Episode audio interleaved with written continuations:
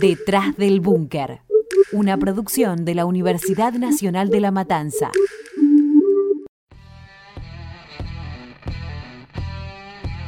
Bienvenidos y bienvenidas a Detrás del Búnker. El que depositó dólares recibirá dólares. ¡Nos inunda más! ¡Nos inunda más! Sí, absolutamente. Vos sabés que sí. Vos sabés que sí. Pero esta noche volvimos y vamos a ser mujeres mejores.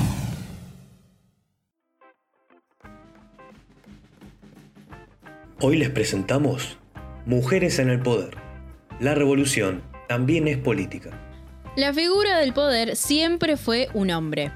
Para nuestra cultura son los varones los que hacen que las cosas pasen. Ningún libro de historia se resiste a un buen chabón comprometido, con férreas convicciones y el impulso de un verdadero macho. ¿Y las mujeres? Las mujeres arañan en la memoria colectiva esperando que alguna vez se les reconozca el papel que jugaron en nuestro pasado. Por más de que traten de borrarlas y tapar sus logros con nombres de varón, ellas reclaman con más valor aquello que les corresponde.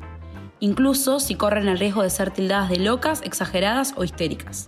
Existe un sesgo inconsciente de género, formado desde nuestra infancia y fomentado por los tomadores de decisiones, que nos hace pensar en que los hombres son líderes innatos de nuestra sociedad. Cuando una mujer lidera, hay que empezar a dar una prueba atrás de la otra. ¿Sos capaz de semejante responsabilidad? ¿Estás segura que querés hacer esto? ¿Vos sabés lo que significa ser un líder? ¿Tu sensibilidad no es una gran debilidad también? Mira, después no vengas corriendo a pedir ayuda, ¿eh? Y si llegó ahí fue porque algún favor hizo. No, no, deja, yo te explico cómo es. Históricamente lo masculino se lo relacionó, por ejemplo, con la ejecutividad, asertividad, ambición, la racionalidad o la capacidad de dirigir, la fortaleza. Y por otro lado, lo propio de lo femenino siempre fue la sensibilidad, el cuidado, la maternidad, la debilidad. Estas ideas, tan quirúrgicamente instaladas, hacen que se imponga el techo de cristal, ese que no le permite a las mujeres ocupar lugares de liderazgo sin cuestionamientos. La historia argentina, siempre al borde de ser una serie de Netflix, tiene varios casos para refutar. No solo la idea de líder hombre, sino también para cuestionar el concepto de líder. ¿Acaso no puede ser una figura empática y sensible? ¿No es necesario también?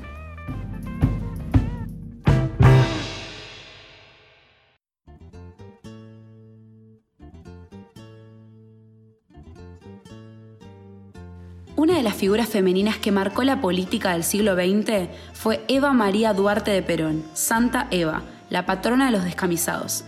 El huracán Evita arrasó con todos los estereotipos y desafió varias reglas de la sociedad del momento.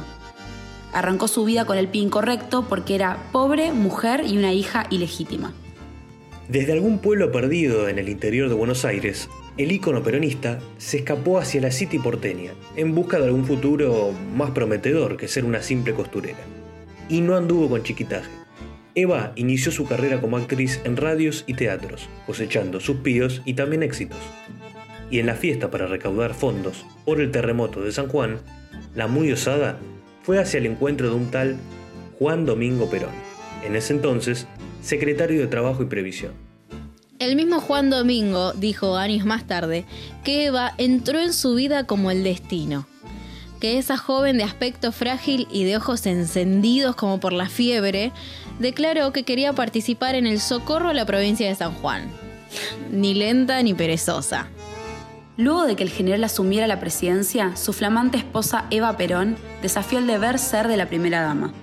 En esa época, ser actriz era lo mismo que ser una prostituta, además de que venía de un origen muy humilde y para la alta alcurnia del momento, eso era por lo menos impropio. Las familias de bien que históricamente habían manejado a la Argentina, en vano trataron de hacerla una de las suyas. Eva rechazó a las damas de alta sociedad por hacer caridad y desestimó la tradicional sociedad de beneficencia, en la que siempre participaba la primera dama. En oposición, creó la Fundación Eva Perón y trabajó codo a codo con los trabajadores argentinos. Pero para Eva, ser solo la acompañante del presidente Perón le quedaba chico. Su figura se fue politizando con el paso del tiempo y su fervor encendió no solo el amor del general, sino también el amor del pueblo y el odio de la oligarquía. Su determinación la llevó a hacer discursos muy elocuentes en pos de la doctrina peronista. Eva, con su famoso traje sastre, se consolidó como la jefa espiritual de la nación, sosteniendo y reforzando la figura de Perón, al punto tal de tener el mismo peso que su marido. Fue una de las grandes luchadoras por los derechos de las mujeres, igualdad jurídica en el matrimonio, junto con la patria potestad, el Partido Peronista Femenino y el famoso voto femenino. Su función dentro del Partido Peronista se hizo tan importante que para la reelección de Perón ella fue señalada como candidata a vicepresidenta. Aunque tuvo que bajarse de la candidatura por el avance del cáncer que padecía, Eva hacía largo rato se manejaba con sus propias reglas con empatía, sensibilidad y firmeza, se consagró como una de las líderes políticas más importantes de la historia argentina, llegando a ser tan o más importante que el mismo Juan Domingo Perón.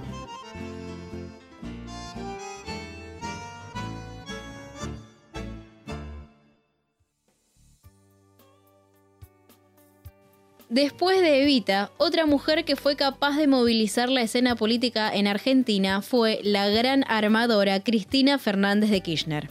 Tan amada como odiada, símbolo de la esperanza para un lado y el cáncer para el otro. De la mano de su marido revivieron la mística de la pareja peronista. Desde su militancia juvenil, la abogada de Santa Cruz fue asumiendo funciones en el Estado cada vez más importantes CFK fue la primera presidenta mujer elegida por voto popular y más allá de todo pronóstico alcanzó la segunda reelección.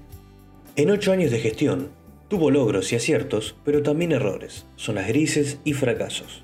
Dentro de sus grandes logros estuvo la jubilación para más de casa, una medida que reconocía la labor del hogar como un trabajo. Sí, un trabajo. Ni se hacía por amor, ni era el deber de la mujer, ni era talento de una esposa como la gente. La ama de casa fue reconocida, después de años, como una trabajadora, y fue remunerada como tal. La primera presidenta mujer fue capaz de presentar proyectos novedosos, desafiantes y provocar polémica. La ley de matrimonio igualitario, conectar igualdad y el lanzamiento de ARSAT. CFK se enfrentó a grandes sectores del poder, no siempre con éxito, y logró ser uno de los centros neurálgicos de la política argentina. Luego de que se terminara su segundo mandato, se pronosticó el final de su carrera política. Como se escuchó mucho en la televisión a partir del 2015, CFK era un cadáver político. La que antes era la yegua, prostituta y montonera, ahora era una pobre vieja sola. Pero cuando empezaron a brotar las causas judiciales en su contra, sus votantes comparan los tribunales de Comodoro Pi y a pesar de la lluvia defendieron a la jefa. Un lujo que no cualquier dirigente político se puede dar.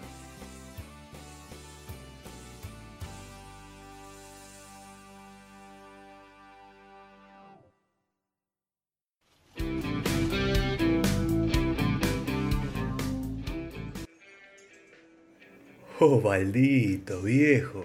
¿Cómo estás, papá? Hernancito, ¿cómo andás, pibe? Mirá vos, ya sos todo un político, ¿eh? Pensar que la primera vez que te vi estabas pateando la pelota ya con los otros pibes en la Plaza San Martín. ¡Qué locura! Y menos mal que me dediqué a la política, porque como futbolista me moría de hambre. Che, ¿y la mina esta? ¿Qué sé yo esta mina? ¿Viste cómo son las minas? Siempre llegan tarde. Ah, ni me diga. Yo mi germo le miento la hora, ¿viste? Si hay que salir a las 8, ponele, le digo, nos tenemos que ir como mucho a las 7. Si no llego tarde a todos lados. Callate, callate, pichón que ahí viene. Hola, ¿qué tal? Disculpen la demora, tuve una urgencia con uno de mis nenes y mi marido no estaba y bueno. Bueno, bueno, ya entendimos, Mónica. A ver esto. Bueno, vamos a hacerlo rápido. El tema es el siguiente. Como ya saben, el año que viene tenemos elecciones acá en el municipio. Y desde provincia quieren ir cerrando las listas porque la campaña se viene un poco complicada esto de la Big Data y no sé qué pistola. A mí me tienen cansado. Bueno, la rosca. La sociedad avanza y nosotros tenemos que estar a la altura también. Sí, papá, pero a la gente del barrio, ¿qué le importa la Big Data y qué sé yo? Quieren morfar, laburar y que no lo jodan. No es tan difícil. Les haces tres veredas y estás hecho. Claro, pero el tema de la Big Data es importante.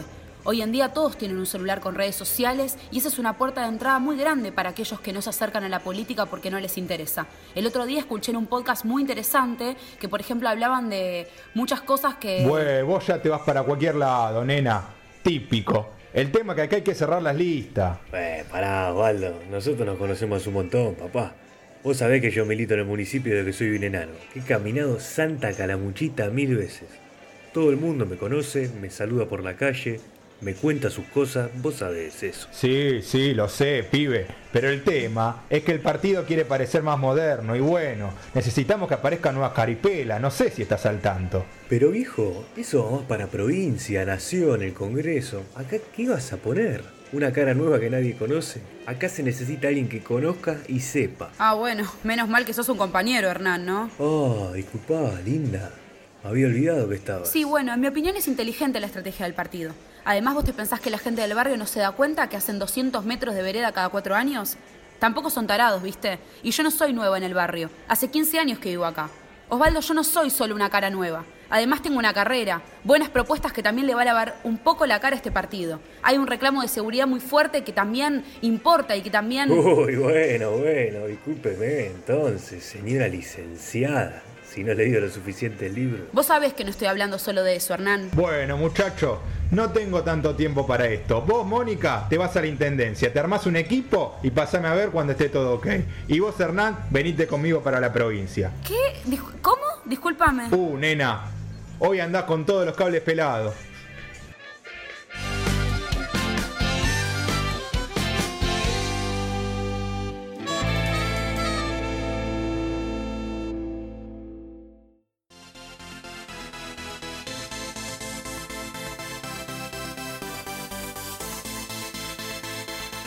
Pero la revolución no entiende de colores ni de banderas políticas. De la vereda de enfrente, María Eugenia Vidal también quedará por siempre en la historia de las mujeres en la política argentina. Y nada más ni nada menos como la primera gobernadora de la provincia de Buenos Aires. Como si este logro no fuera suficiente, el triunfo de Vidal en las elecciones del 2015 significó el fin del mandato peronista que gobernaba sin interrupciones desde 1987. Desde sus comienzos, la ex gobernadora se vinculó con la gestión en materia social. Trabajó en ANSES, en el Ministerio de Desarrollo Social y el PAMI. Pero a partir del 2007, su carrera política dio un giro y, pasito a pasito, se fue convirtiendo en la figura femenina más fuerte dentro del PRO. En las elecciones porteñas del 2011 compartió la fórmula con Mauricio Macri y se convirtió en vicejefa de gobierno. Pero rápidamente mostró su interés por el territorio bonaerense, al que empezó a recorrer desde el 2013 con un horizonte bien claro, ser candidata y, por qué no, la responsable de terminar con la tradición de varones en el Ejecutivo de Buenos Aires. Uy, no lo puedo creer. Y, spoiler alert, lo consiguió. Sin que muchos lo esperaran y con un paso silencioso pero decidido, la leona pisó fuerte y ganó en las urnas contra todo pronóstico. Con un estilo muy diferente al de las grandes líderes peronistas, pero con igual importancia dentro de su espacio, María Eugenia Vidal también hizo historia.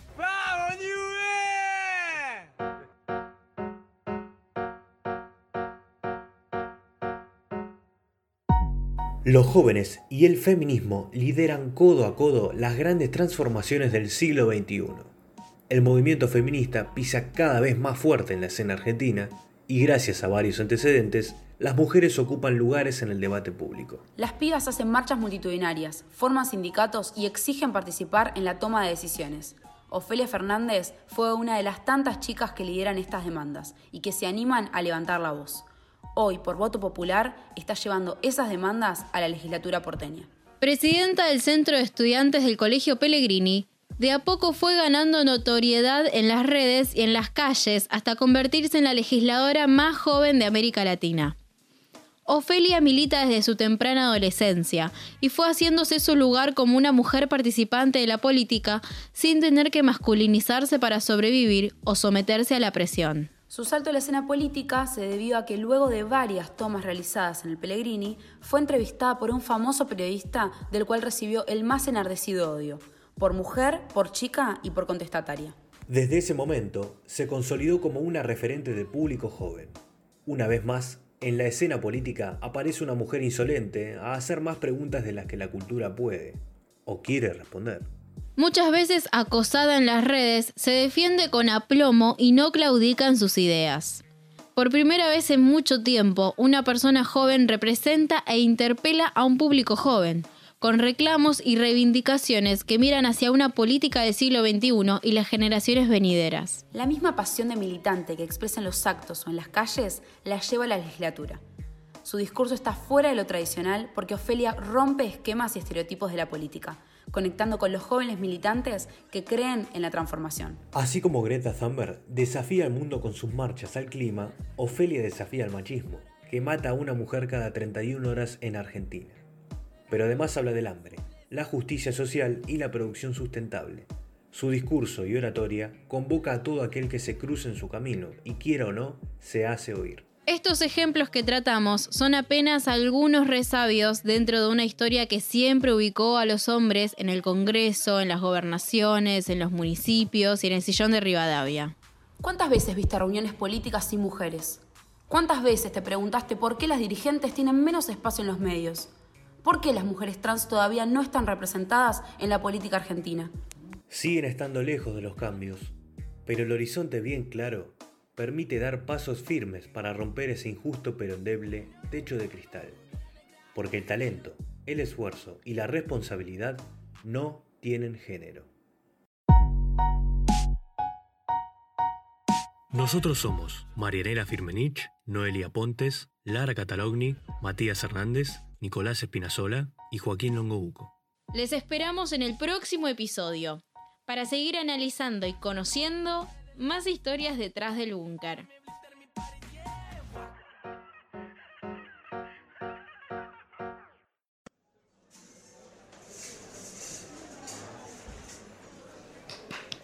A ver, atención. Bueno, chicas, silencio. Damos por iniciada la reunión de MPA, Mujeres Políticas Anónimas. Ay, pero chicas, lo que menos somos es anónimas. Si acá nos conocemos bien todas. Lo charlamos mil veces, Tamara. Ya sé que ya nos conocemos y que sabemos perfectamente quién es cada una. El anónimas es para no hacer distinción partidaria. Acá hay una causa mayor que nos une, y que es lo difícil que se nos hace participar en la política solamente por ser mujeres y disidencias. Ay, pero qué poética te pusiste, reina. Bueno, basta, basta. Dejemos de robar la atención nosotras. Hoy tenemos que discutir otras cosas, ¿no? ¿Y Mónica? ¿Qué pasó con Mónica? ¿Cómo te fue en la reunión, chiquita? ¿Hablaron algo de la Intendencia de Santa Calamuchita? Escuchaste un podcast del Taller de Producción y Administración en Medios de la Universidad Nacional de La Matanza.